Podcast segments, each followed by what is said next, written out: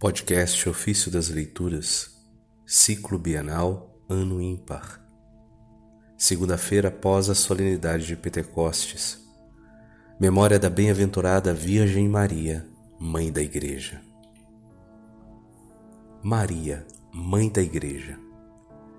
Do discurso de São Paulo VI, Papa, no encerramento da terceira sessão do Concílio Vaticano II.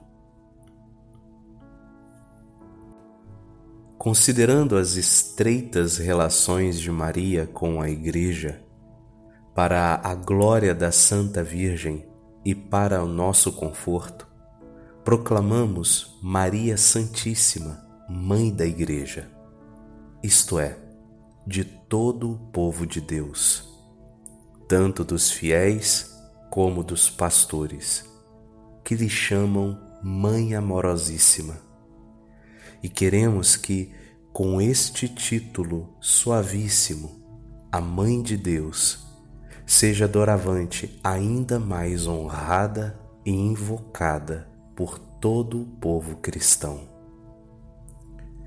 Trata-se de um título que não é novo para a piedade dos cristãos, pois é justamente com este nome de mãe, de preferência a qualquer outro, que os fiéis e a Igreja, a Igreja toda, costuma dirigir-se a Maria. Na verdade, ele pertence à genuína substância da devoção a Maria, achando sua justificação na própria dignidade da Mãe do Verbo encarnado.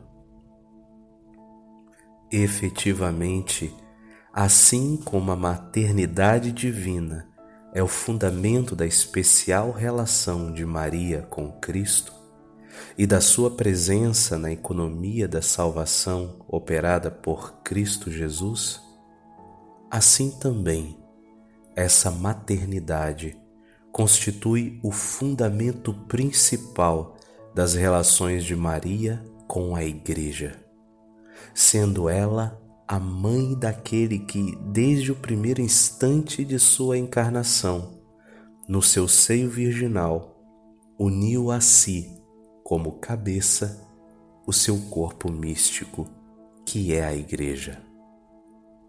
Maria, pois, como mãe de Cristo, também é mãe dos fiéis e de todos os pastores, isto é, da Igreja. Portanto, é com ânimo, cheio de confiança e de amor filial que elevamos o olhar para ela, não obstante a nossa indignidade e fraqueza. Ela, que em Jesus nos deu a fonte da graça, não deixará de socorrer a Igreja com seu auxílio materno sobretudo neste tempo em que a esposa de Cristo se empenha com novo alento na sua missão salvadora.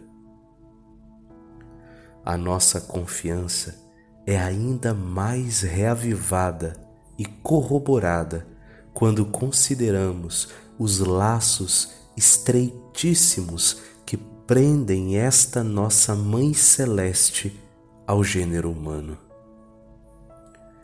Embora na riqueza das admiráveis prerrogativas com que Deus a adornou para fazê-la digna mãe do Verbo encarnado, ela está, todavia, pertíssimo de nós.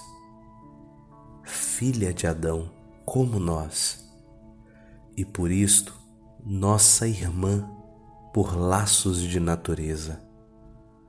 Ela é, entretanto, a criatura preservada do pecado original em vista dos méritos de Cristo, e que, aos privilégios obtidos, junta a virtude pessoal de uma fé total e exemplar, merecendo o elogio evangélico de Bem-aventurada és tu, porque acreditaste.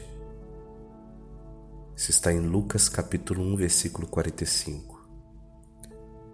na sua vida terrena, ela realizou a perfeita figura do discípulo de Cristo, espelho de todas as virtudes, e encarnou as bem-aventuranças evangélicas proclamadas por Cristo Jesus.